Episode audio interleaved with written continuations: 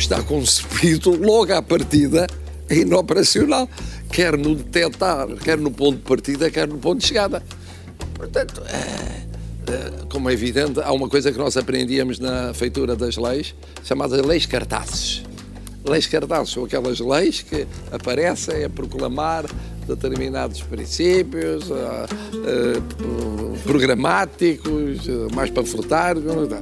Mas a ideia não é propriamente que passem à prática. A razão pela qual eu prefiro funções executivas a outro tipo de funções políticas é que nas outras funções fala-se, fala-se, fala-se, mas no executivo ou se faz ou não se faz e a medida do que se faz está nos resultados. Nós somos muito previsíveis, eu conheço desde os 19 anos de idade, ele não muda, eu não mudo. Até ao fim desta, deste percurso comum, até 2026, nem ele vai mudar, nem eu vou mudar. Marcelo Rebelo de Souza fala, fala, fala. E agora parece que fala mais para criticar o governo do que para lhe meter a mão por baixo. E Costa faz e faz e faz, ou parece que faz, mas não temos bem a certeza de que aquilo que ele faça depois resulte em alguma coisa que seja feita. Depois do arrufo em Lisboa, por causa do pacote da habitação, parece que Marcelo e Costa, os dois de branco, na Cimeira Ibero-Americana na República Dominicana, voltaram à velha fórmula de coabitação, mas isso verdadeiramente só o tempo o dirá. O tempo dirá se Marcelo descolou mesmo de Costa e, da mesma maneira, os próximos meses serão fatais para vermos se as medidas do governo para combater a inflação de bens essenciais têm mesmo os resultados desejados. Resultados, como o Primeiro-Ministro disse no Parlamento, são o apanágio de quem faz e não de quem só fala. E assim falou neste caso o Ministro das Finanças, Fernando Medina, sobre o que fazer. E depois o Presidente da República também falou. Falou de novo para atenuar as críticas que tinha feito quando falou da Lei Cartaz. O contributo do Estado é avançar para a definição do IVA zero. IVA zero num cabaz de bens essenciais. Da mesma maneira que critico o que é de criticar, elogio o que é de elogiar e, e já elogiei o Ministro Medina há pouco porque acho que uh, foram bem tomadas num momento adequado. Olá, olá, Political Junkies. A Comissão Política está aberta para mais uma sessão. Hoje é segunda-feira, 27 de março. Eu sou o Vitor Matos. Neste episódio, contamos com os comentários do João Silvestre, editor de Economia do Expresso, aqui a fazer de comissário do IVA e das boas contas. Olá, João. Olá, Vitor. Eunice Lourenço, editora de política, habitual comissária, esta semana comissária da nova coabitação. Olá, Eunice. Conciliação caribenha. Olá. E o David Diniz, o nosso comissário para os assuntos. Olá, David. Uh, assuntos podem ser, sei lá, uh, por exemplo, fiscalização das bananas e do IVA das bananas. Por exemplo, pode Olha, ser bananas pode ser, República das Bananas, bananas faz sentido. O Expresso faz 50 anos. Celebre connosco e torne-se assinante em expresso.pt. João, uh, vou começar por ti. Um, isto tirar o, o, IVA a alguns bens essenciais, isto é uma coisa que nunca se fez, nunca foi experimentado. Tu achas que isto vai funcionar? Sinceramente, nós estamos a gravar ainda não sabemos exatamente qual é que é o, o desenho final da, da medida. É? Sinceramente. O, eu, se tiver que apostar, diria que não. Parece-me impossível. Ou seja, o, o, quer dizer, o IVA zero vai acontecer, é fácil. A questão é, isso vai ter ou não efeito na descida dos preços? Há aqui duas questões. Há uma questão que é o preço em si, que varia independentemente do IVA. E depois há a questão se quem, quem vende repercute ou não essa, essa descida totalmente para quem compra. E eu parece-me curioso que o mesmo governo que teve há, há pouco tempo fez um, um relatório preliminar da ASAI a dizer que encontrou umas margens excessivas em alguns produtos, mas que está a fazer agora uma, uma avaliação mais apurada para perceber de facto que aquelas margens são excessivas, o que é que, o que, é que justificou em 2022, conta a partir de abril ou algo parecido, monitorizar em tempo real milhares de preços de milhares de sítios que se vendem em Portugal. Parece-me quase impossível. Eu diria que se tivesse um funcionário público para cada preço, era impossível de fazer isso. E portanto, o que vai acontecer parece-me que é o mais provável. Ainda hoje via o diretor-geral da APED, do setor da distribuição, a, dizer um bocadinho isso, que é não se admirem Porque o que acontece é que os preços variam todos os dias. Daqui a um mês o preço de mexer para cima ou para baixo, ninguém vai saber se ele, se ele mexeu porque de facto houve razões para isso ou se foi algum abuso de quem está a vender na margem. Portanto, é impossível saber. E portanto, o que isso vai criar é, eventualmente, no primeiro momento, uma, uma descida para zero e depois, à frente, muita discussão, muita, muita, muita dúvida, porque na verdade há uma grande assimetria de informação entre quem vende e depois quem pode controlar. Parece-me, se tivesse que apostar, parece-me impossível. Hum. David, uh, isto era um governo em derrapagem permanente, uh, não de preços, mas política, uh, e que agora apresentou um déficit de 2022 de 0,4%. Isso coincide com, com, a, com, a, apresentação destas medidas, o que não é com certeza inocente e que inclui medidas estruturais com aumentos na função pública. tu achas que o governo está a agarrar a agenda, ou tu achas que isto, tal como o pacote da habitação, são medidas muito arriscadas, porque, como dizia o João, isto pode não funcionar e, como dizia o Presidente da República, a lei da habitação não vai funcionar. Esse, eh, respondendo diretamente à tua primeira pergunta, eu, de alguma maneira o Governo está a retomar a agenda, nós estamos aqui a conversar sobre aquilo que o Governo apresentou, quer dizer, é, era sempre pior, digamos assim, e, e para ser mais rigoroso, se o Governo se limitasse a não fazer nada, isso era uma catástrofe neste momento. Um, nós temos visto sondagens uh, eh, sistematicamente a dar o Partido Socialista a cair. O, o, seguramente o Partido Socialista tem sondagens que lhe indicam basicamente o mesmo. Um, o, o Expresso e a SIC, de resto, terão uma, esta semana, veremos o que dá. Ainda não tenho os dados eh, comigo, mas, eh, mas isso é um cenário seguro. O Partido Socialista está em perda, isso não, não pode continuar. Um, e, e, e, se percebermos, a questão da, da, inflação parece sempre muito simples, porque o governo pode sempre tomar medidas sem chamar aquilo austeridade, ainda que os portugueses continuem a perder poder de compra, mas, mas os portugueses percebem, os cidadãos percebem que estão a perder poder de compra, isso é inelutável. Uh, isto aplica-se no dia a dia no supermercado, como se aplica no, no, nas casas, como se aplica nos créditos à habitação, ou no, um bocadinho em, em tudo o que nós fazemos. O governo tinha de fazer alguma coisa, estava obrigado, tomou iniciativa, isso é menos mau. Um, evidentemente, há muitas coisas arriscadas. Relativamente, vou partir em dois pontos muito breves, relativamente à habitação. Um, haverá decisões esta semana, houve um período de discussão pública que não foi muito alargado, nem sequer muito, uh, digamos assim, muito sério na medida em que as propostas apareceram muito tarde. Um, o, algumas acabaram por ser, até pela forma como foram apresentadas e pelo tipo de reação que permitiram, foram um, claramente iludiram o resto do debate, mas, mas eu apostaria que o governo uh, vai mitigando uma ou outra medida, vai, um, vai aprovar um pacote e depois vai-se discutir. O problema é que tudo isto vai demorar imenso tempo a fazer, pelo que um, o efeito de recuperação disto será muito mitigado, vai, vai demorar tempo a aprovar e muito tempo a, até as medidas estarem, terem algum tipo de efeito. Portanto, uhum. aqui eh, eu diria que vai ser muito difícil o governo conseguir verdadeiramente recuperar. No que diz respeito aos, uh, às medidas anunciadas pelo, pelo Ministro das Finanças, bom, aí eu diria, eu não consigo discutir o valor total ou seja, não consigo porquê? Porque, porque o déficit foi muito baixo, mas porque, por um efeito estatístico, ou seja, 1.400 milhões de euros de uma medida tomada no ano passado, uh, uh, o INE passou o, o, o, registro da despesa para este ano, isso vai limitar outra vez o Ministério das Finanças a tomar medidas, portanto, o controle do déficit é, neste cenário, uh, absolutamente crucial a redução da dívida também, portanto eu não vou discutir isso, não, não que não seja discutível, mas, mas eu não o faria, um, mas acho que vale a pena discutir o tipo de medidas. E aí uh, eu, a mim parece-me que com tantas dúvidas que existem sobre a questão do IVA, do IVA zero, uh, eu temo que eu aconselharia o governo a colocar mais milhões dentro dos cheques, que são curtos, parecem-me ainda, ainda curtos, sobretudo quando anunciados para um ano inteiro, quer dizer, o ano é muito longo, os preços continuam a subir muito, as estimativas de inflação foram revistas em alta, um, e, e, e aquelas são as medidas realmente essenciais, porque são muito dirigidas para quem precisa mesmo. O IVA, basta fazer uma conta por alto, quer dizer, o governo uh, ainda não tinha cabaz, mas já tinha número, eram 410 milhões, precisamente. E 410 milhões, se nós dividirmos por, vá lá, agora, 7 milhões de Agora é encaixar o, cabaz, é, é, encaixar o cabaz no, no valor que eles estão dispostos a gastar. Victor, sim, pronto, mas, mas são, se nós fizermos essa divisão por 7 milhões de portugueses, dá 58 euros por, por português. num ano. Uhum. Uh, uh, e, e 58 euros num ano significa que, na verdade, isto não, ninguém vai sentir. Ninguém sente isto em particular, nada de especial. É, é muito um dos exemplos que, que tínhamos no. Expresso desta semana é os 3,3 euros que se pode poupar em leite com esta medida. Uhum.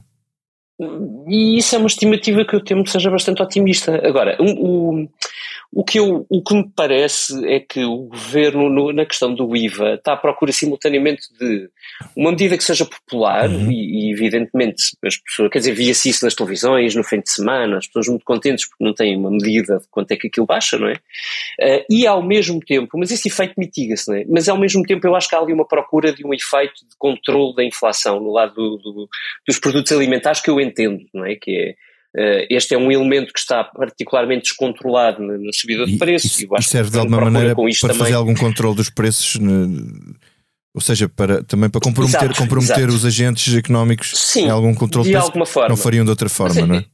Mas é efetivamente não só muito difícil de controlar, como muito difícil de ter então, efeitos deixa, que sejam Deixa-me passar à, à Eunice.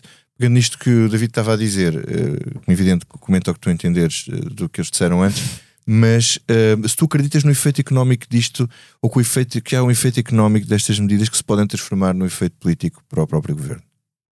Eu acho que há um efeito político, não sei se haverá efeito económico. Hum. Uh, eu acho que há um lado na, nesta medida do IVA que, uh, que eu acho que é até um bocadinho de saudar, que é tentarem fazer isto de uma forma aparentemente negociada com o setor de distribuição e com o setor da produção.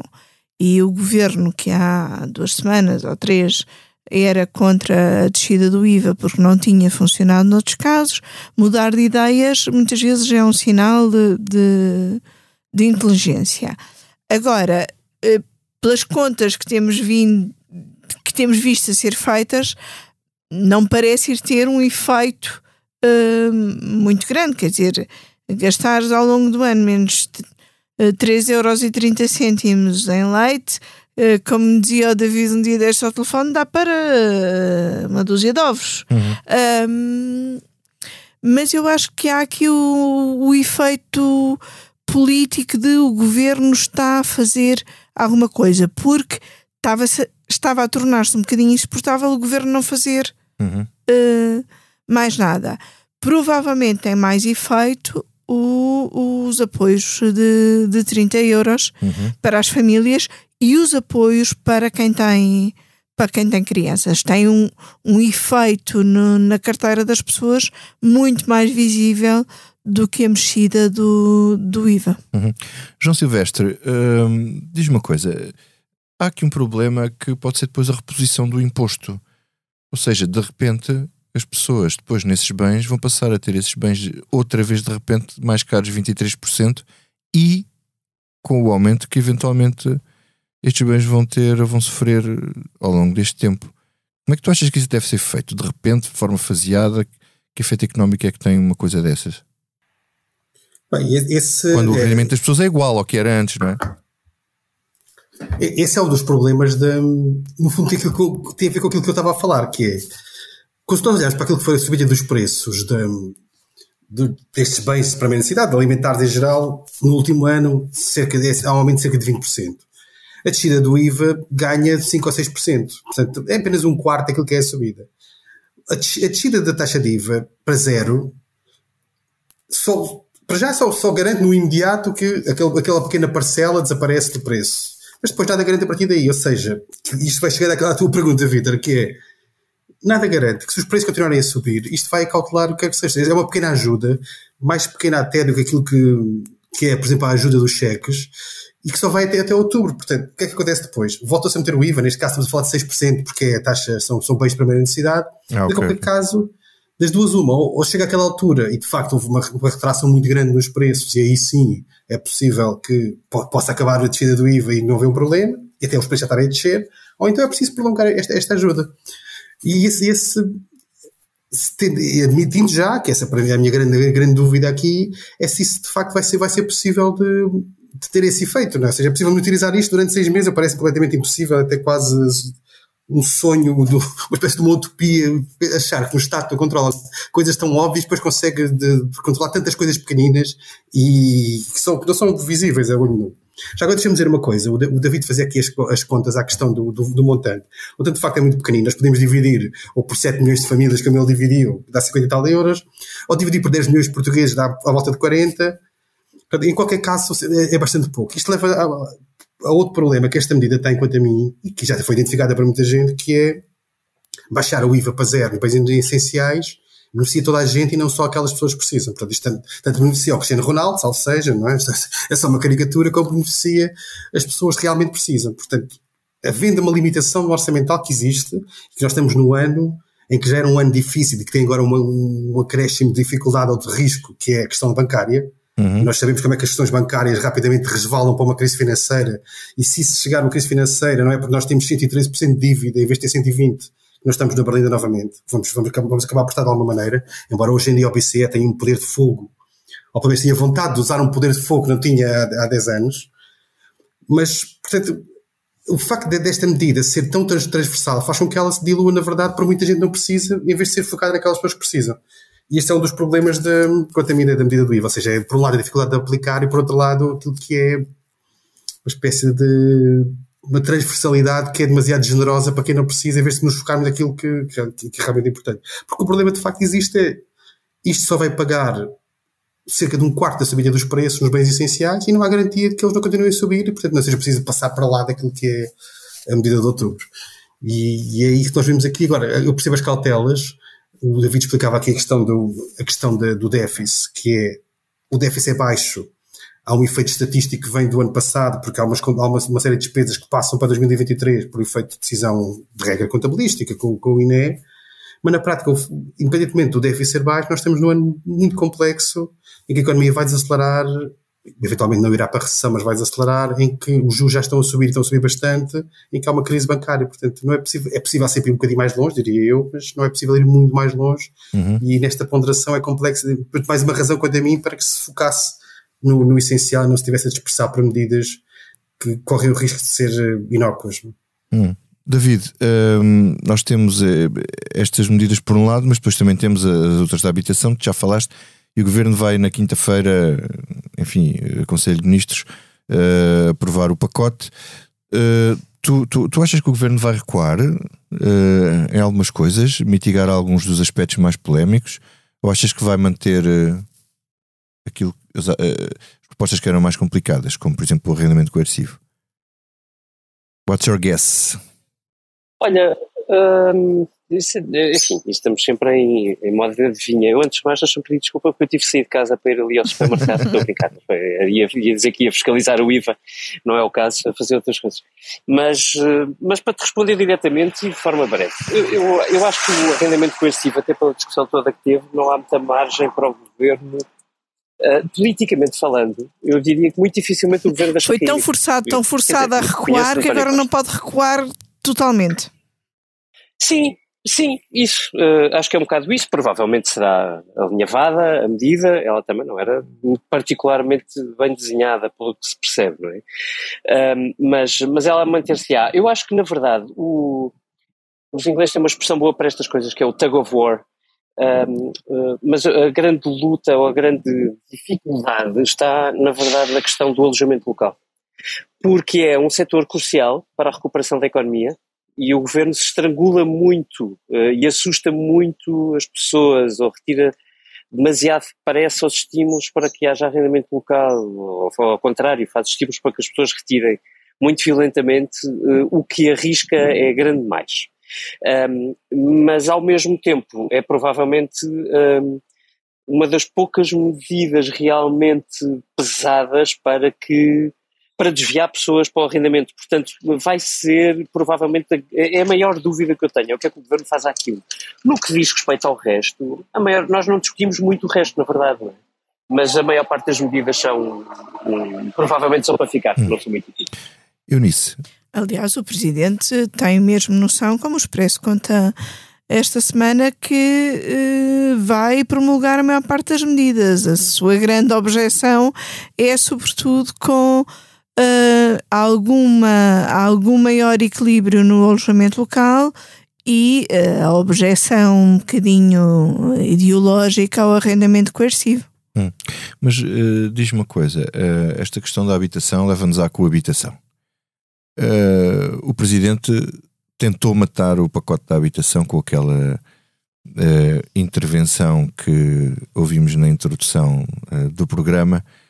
Um, quer dizer, Marcos Mendes tinha dito que ele matou o pacote da habitação, mas tu achas que não, que ele não matou o pacote da habitação? Acho que ele não matou o pacote da habitação Acho que ele falou uh, com demasiada força antes de tempo. Uhum. Acho que se uh, Marcelo não tivesse sido tão publicamente contra uh, algumas das medidas, o governo tinha mais margem de recuo do que tem hoje. E acho que o, isto ajudou ou fez com que o primeiro-ministro perdesse um bocadinho a paciência. E o debate de quarta-feira uhum. foi de um primeiro-ministro um, impaciente porque o presidente estava a falar demais antes de tempo. Uh, claro que o presidente pode falar quando quer e dizer o que, que quer. Longe, achas que ele foi longe demais desta vez? Eu acho que das duas, uma, ou nós uh, acreditamos que há de facto um processo de consulta pública que pode alterar aquilo que foram as primeiras medidas do governo e eh, que o governo vai de facto atender a quem participou na consulta pública. Ou então, e, e acho que o presidente, ao falar tanto antes sequer de acabar a consulta pública, acaba por desvalorizar a própria consulta pública. E então, se calhar, mais se calhar não é preciso fazer consultas públicas porque o Presidente já tem uma ideia. E isto da, de democracia e de cumprir uh, os procedimentos, das duas, uma, ou acreditamos neles ou então não valem a pena, e então, se calhar, é preciso rever os procedimentos. Eu acho que o Presidente uh, falou a destempo, sim, acho. Uh, e, e, e, António Costa deu essa deu esse remoque uhum. no Parlamento já o, o primeiro-ministro tem muitas vezes um ar uh, tem a sua bonomia até na forma como lida com o presidente e depois no fim de semana lá os, já lá vamos, lá, os, lá, vi, vamos lá os vimos nas Caraíbas já vamos lá, já vamos mais lá. nessa onda mas um, até nós conhecendo um bocadinho Marcelo por relatos que fomos lendo ao longo da vida, inclusive é o teu livro. Eu acho que deve ser um bocado exasperante um primeiro-ministro estar continuamente a, a, a, ter de eh, responder a intervenções públicas do presidente, que fala todos os dias sobre todos os assuntos, e depois o primeiro-ministro é Não. questionado sobre esses mesmos assuntos, e além disso, atender as múltiplas chamadas do próprio hum. presidente. Qualquer então, dia António Costa não tem tempo para governar e pode. não, agora já estou a ser um sim. bocadinho irónica. Pode qualquer dia argumentar que eh, não faz mais porque o presidente lhe toma demasiado tempo. Deixa, deixa eu ver o David que ele estava a pedir a palavra e estava a dizer que não concordava. Não, é que é, é, é, assim, é tão raro eu discordar da Eunice que é melhor aproveitar a oportunidade. Eu, não, eu, eu francamente não vejo as coisas assim. Eu acho que é. Uh, nós conhecemos o presidente que temos. E, e, este presidente lê muito atentamente as sondagens e leu uma do Expresso em dezembro que dizia que os portugueses esperavam mais dele no ponto de vista de fiscalização do governo. Uh, e aquilo que o, governo, que o presidente está a fazer é isso. Uh, é percebendo que os portugueses são mais exigentes ou mais críticos percebendo que estamos em tempo de maioria absoluta e que este pacote é particularmente importante porque é estrutural. Eh, é, é, é, é um, pretende abordar de, com vários instrumentos a crise na habitação. Uh, e, e, percebendo como é António Costa, porque Marcelo conhece-o bem e sabe que António Costa não é particularmente influenciável uh, ou, permiss, ou, ou, permissivo a grandes negociações, aquilo que o Presidente fez foi um, intervir no tempo em que sente que isso pode ser mais útil. Porque nós sabemos quando as coisas chegam ao fim do processo, António Costa raramente depois ouve alguém. Uh, e portanto, é assim, nós sim, nós temos um, um, um Presidente da República que é muito particular. Uh, mas, mas há aqui dois pontos que eu gostava de sublinhar. O primeiro é que o, o, Presidente da República tem, tem muitas vezes intervindo em, em, no início dos processos em coisas que são favoráveis ao governo, para o amparar. E, e obviamente António Costa nunca se queixou disso. Uh, e segundo, estamos numa maioria absoluta, num momento muito decisivo da maioria absoluta, e o Presidente da República, num cargo que é, do ponto de vista constitucional, muito flexível, muito moldável, muito plástico, se vocês quiserem, uh, ou muito de plasticina, uh, está a adaptar a sua função às circunstâncias. E eu não vejo nenhum mal nisso. Uhum. Uhum. João Silvestre, tu, como especialista nestas matérias, uh, concordas mais com o que disse o Presidente, que aquilo é inoperacional, que é impossível de concretizar e é uma lei cartaz para ficar registada, mas depois fazer é complicado, até porque isto depois depende da ação das câmaras. Podem querer ou não querer, basta isso. Ou, ou, ou achas que o Governo, que estas medidas têm potencial para ser eficazes? Bem, eu, eu deixa-me só voltar um pouquinho atrás aqui ao cisma que se, que se montou aqui na, na Comissão Política entre este grande cisma entre o David e a Eunice. Eu estou mais inclinado para o lado. Mas sabes que eu e o David geralmente discordamos sobre a função dos presidentes. Mas eu aqui tendo a estar mais inclinado para o lado do David, embora perceba o ponto de Eunice, de facto, porque o nosso presidente fala muito e fala sobre tudo, e isso cria, cria às vezes problemas. Fala sobre tudo e sobretudo fala. Exatamente. Criar vezes problemas que, que, não eram necessários. Agora, neste caso, convém fazer de justiça que o processo de consulta pública da, do pacote de habitação foi tudo menos bem conduzido. Ou seja, foi apresentado um PowerPoint, e é literalmente um PowerPoint, com medidas, mas que sem detalhe, portanto não se sabe exatamente prazos nem valores, nem uma série de coisas, sem objetivos que se pretende atingir, sabe-se os genéricos, mas não quantificados. Quais são que estudos é que se baseiam neste tipo de, de, análise? Portanto, na base é uma consulta pública em cima de uma coisa muito pouco densa. E depois, com um período temporal muito curto. E o Presidente, no fundo, no meio desta, desta, desta consulta pública mal planeada, fez, fez também um bocadinho extemporâneo, mas disse aquilo que. Se... No fundo, ele está a ser ouvido na consulta pública também, não é? Está em processo de consulta pública, ele publicamente na qualidade estava a ser consultado publicamente. Autarca. Fez em público, exatamente. Ou seja, e, e, e faz isso, e, fa, e faz isso, lá está como interpretando, provavelmente, não estou na cabeça dele, interpretando aquilo que era o sentimento de muitas pessoas, que era tocando aqueles pontos mais, mais duvidosos. Para chegar àquilo que tu perguntaste, Vitor, que é, eu também realmente, a questão, a questão mais polémica, há duas questões mais polémicas deste pacote, a, que deu mais polémica, pelo menos, foi a questão do arrendamento coercivo. Eu diria assim, eu percebo que alguns proprietários, até porque na versão original não se sabia exatamente quais eram as casas que eram visadas, depois veio-se a perceber que afinal os prédios de voluta ou a casa de voluta é um conceito mais estrito do que uma coisa mais ampla, que poderia ser todas as casas, não tivesse lá ninguém dentro. Agora, eu acho que eles podem ficar todos descansados. Por seja qual for a versão que, que e parece que vai surgir uma versão, na versão final, seja mais, mais mitigada do que, aquela, do que aquela que parecia inicialmente, eu acho muito difícil o Estado ter eh, máquina e burocracia suficiente para ir atrás das casas, identificá-las, notificar proprietários, arrendados, fazer isso tudo. Portanto, se andamos à espera disso, podemos esperar muito tempo, porque não vai nada vai acontecer. Portanto, nesse, nesse, nesse sentido, eu acho que aquilo que o Presidente diz tem razão. Ou seja, esta uhum. medida do, do parte do arrendamento parece eu pouco acho provável. Desde o início, que esta era uma medida só para, para provocar discussão e depois uh, o Governo mostrar que afinal até tinha capacidade de recuo. Acho é que a pressão foi tanta que acabou por diminuir a, a margem de recuo do governo. Uhum. Eu acho que esta é daquelas medidas hum, para nunca ser executada.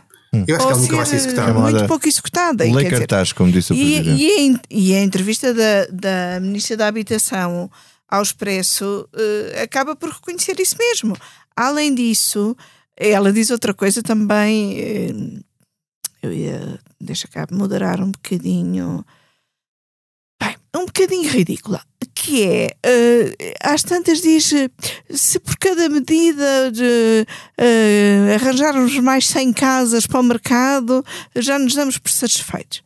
Quer dizer, a nossa manchete desta semana mostra que há dezenas de milhares de casas uh, em falta e a serem pedidas pelas famílias. Se cada medida der 100 casas, acho que nem mil casas vamos ter disponíveis. Uhum.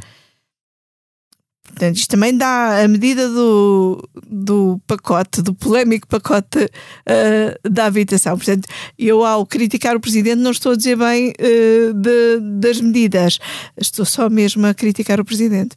David, uh, passo para ti. achas que esta aparente reconciliação caribenha entre o Presidente e o Primeiro-Ministro é a morte do pacote da coabitação? Ou da má coabitação, neste caso? É pá, de tudo. De tudo. acho que é. Acho que nós andamos a olhar para as crises entre Marcelo e, e António Costa uh, da maneira como não, não podemos olhar para as relações uh, familiares. Se nós contássemos as vezes que nós nos chateamos com as pessoas com quem partilhamos vida, evidentemente, quer dizer, se valorizarmos em excesso cada uma das, das, das discussões, não há, não há relação que resista. E aqui aplica-se exatamente a mesma coisa. António Costa e Marcelo conhecem-se há muito tempo. Conhecem o papel um do outro na democracia portuguesa neste momento com, em, com perfeição.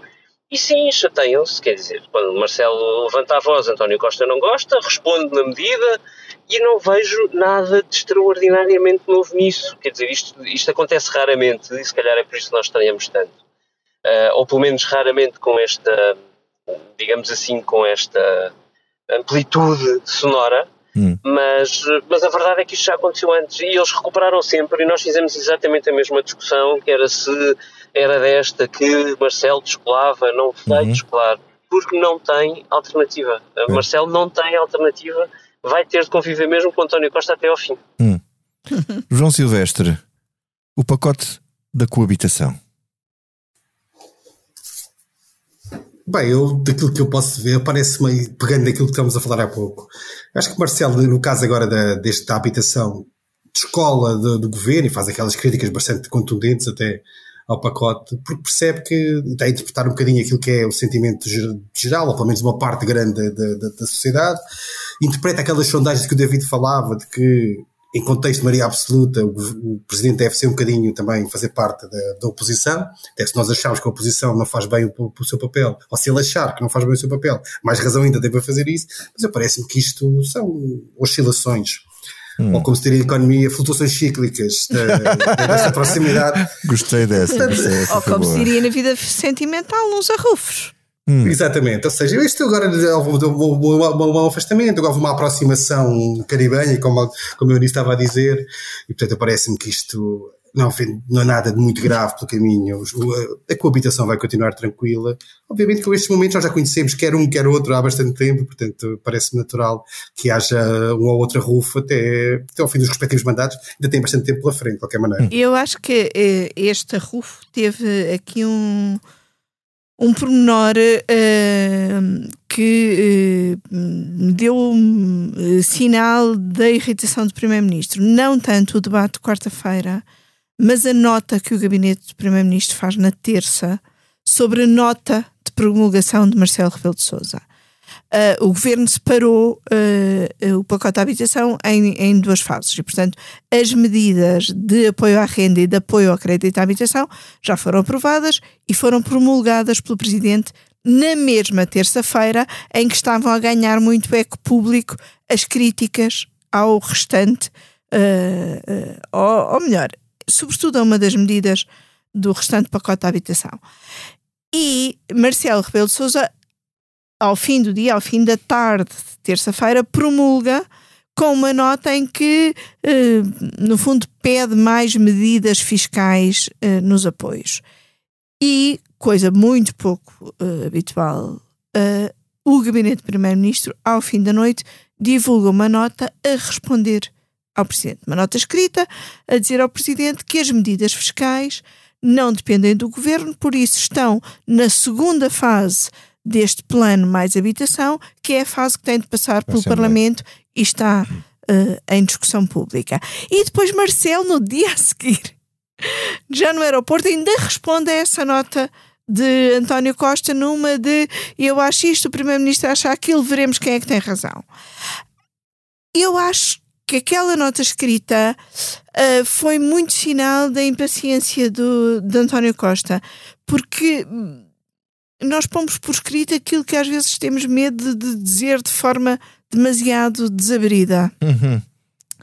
E depois o Primeiro-Ministro, no debate de quarta-feira, esteve um bocadinho desabrido nas críticas uh, mais ou menos veladas ao Presidente, mas com um ar uh, que o seu ar contrariava um bocadinho a rispidez daquilo que estava a dizer. E, portanto, depois lá tiveram o seu fim de semana uh, caribenho. Isto, se, se não fosse política a sério, seria uma, uma sitcom em que. Enfim, em que. Eu adorei as camisas brancas. Eram, mas chamam-se Guaiaberas e, e, eu, uh, em 2016, fiz a primeira cimeira ibero-americana dos dois, em Cartagena das Índias, uh, que recomendo, aliás, para quem puder alguma vez lá ir. E uma das questões da cimeira, uh, Marcelo Rebelo de Sousa tem um problema de vestuário. nós conhecemos o presidente de fato e gravata ou com aqueles calções que estamos fartos de ver e que receamos que um dia caia quando ele esteja a mudar numa praia qualquer não tem um meio termo no vestuário. E nas cimeiras ibero-americanas que decorrem nos países do Caribe, é protocolo os líderes vestirem uma guaiabera, que é, era a camisa domingueira dos trabalhadores. E a grande questão em 2016 era já todos os outros líderes andavam em mangas de camisa e ou com guaiaberas e Marcelo de fato, fato e gravata. E então, eu acho que, que passados uh, sete anos, posso contar isto, teve de ser uh, elementos do gabinete diplomático do próprio primeiro-ministro a convencerem o presidente a vestir a guaiabera. E, e ao ver as imagens deste fim de semana, eu voltei a lembrar-me imenso de uma coisa que eu escrevi nessa altura, que era Guaiabera Fitz Costa, mas a Marcelo não tanto. Ou seja, a Guaia, o, António Costa uh, estava à vontade com a Guaiabera vestida, mas o Marcelo nem por isso. E continua a não estar à vontade com, a, com, a, com a Guaiabera, que é também um bocadinho sinal de alguma falta de à vontade que, apesar de todos estes anos de mandato, Marcelo continua a ter em grandes encontros internacionais falta-lhe ali hum, mais à vontade, mais capacidade de se encaixar com os outros. Ok, essa é uma belíssima história. Eunice, obrigado por partilhares. É este o momento certo para passarmos, só que não nos sai da cabeça. Eunice, o que é que não te sai da cabeça? Olha, o que não me saía da cabeça eram as guaiaberas, mas como já contei, uh, desta vez uh, não faço de fútil. no que não me sai da cabeça e falo de um assunto mais sério, que são as manifestações em Israel. E uh, esta noite vi muito.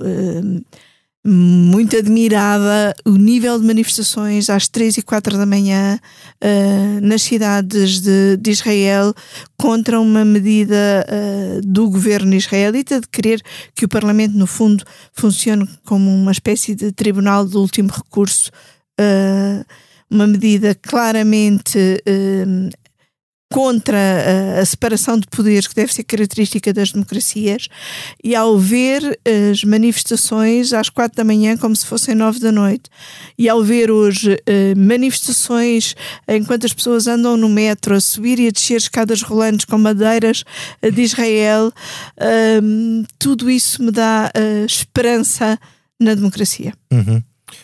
David, e aquilo que não te sai da cabeça, dá-te esperança da democracia?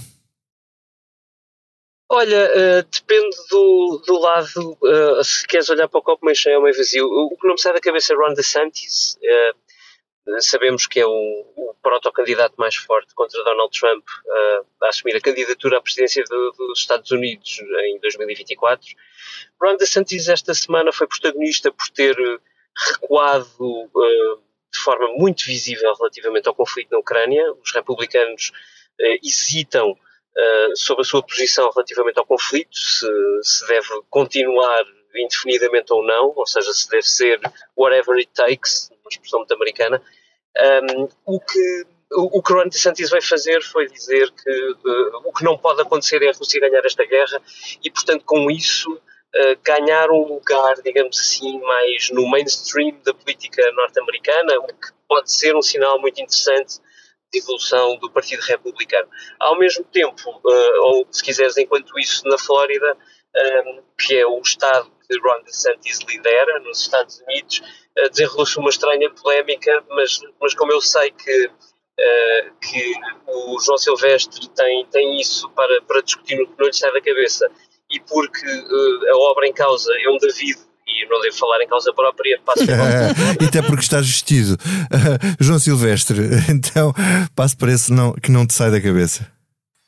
Bem, a mim que não me sai da cabeça é isto que o David estava a dizer, que é este caso desta polémica numa escola conservadora cristã na Flórida, em que um grupo de pais, dois, três pais de, uma, de alunos do sexto ano, 11, 12 anos, se queixaram porque numa das aulas de história foi apresentada uma imagem do, do, da escultura do David de Miguel Ângelo, que está nu, como é bem conhecido, e portanto foi interpretado como uma imagem pornográfica, choque.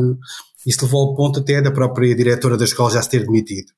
Isto, isto parece-me extraordinário, é, é, é um bocado o fruto dos tempos em que nós vivemos, e mais extraordinário ainda, o facto dos Simpsons, uma vez mais, premonitórios, terem tido um episódio, algures nos anos 90, em que a mesma estátua numa, numa tour por uh, Estados Unidos vai a Springfield, à terra dos, dos, dos, Simpsons, e há uma série de manifestações contra, contra aquela imagem por ser pornografia. Portanto, o que é que eu recomendo aqui?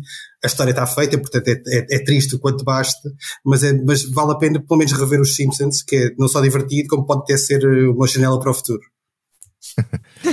Olha, eu fico para o fim, porque não me sai da cabeça, não diria uma coisa mais leve, mas algo mais rápido que é, eu fui ao MotoGP este fim de semana e eu não sou de motas, eu sou de carros. Quer dizer, eu ando de moto, mas não percebo nada de carros, uh, ando de moto, mas não percebo nada de motas. Uh, enfim, o meu desporto motorizado é a Fórmula 1 e lá fui ver as motas, enfim, mas sempre com alguma resistência, porque assim, quer dizer, quem gosta de Fórmula 1 não gosta exatamente de motas, isto não se pode misturar é tudo. Compatível. No mesmo cérebro não, não dá para tudo, ou duas rodas ou quatro. Não, na verdade gostei imenso, achei aquilo absolutamente extraordinário e so, sobretudo uma um aspecto que, que, até porque dá para ter ali um acesso, tive ali algum acesso às boxes e tal, e aquilo é interessante.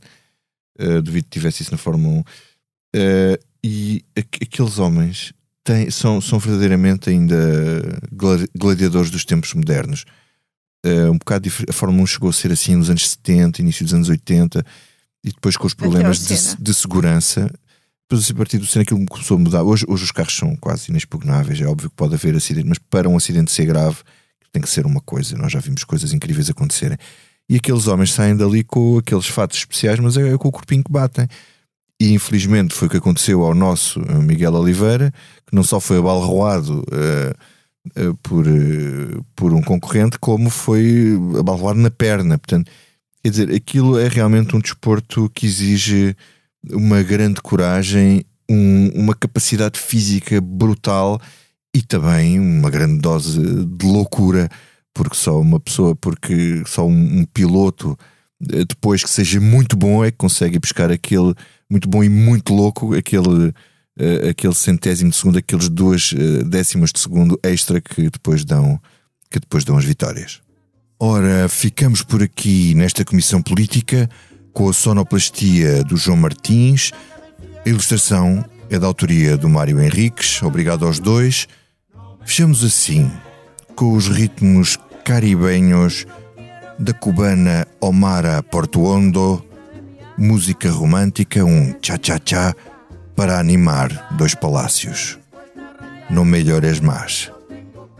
Não melhores mais.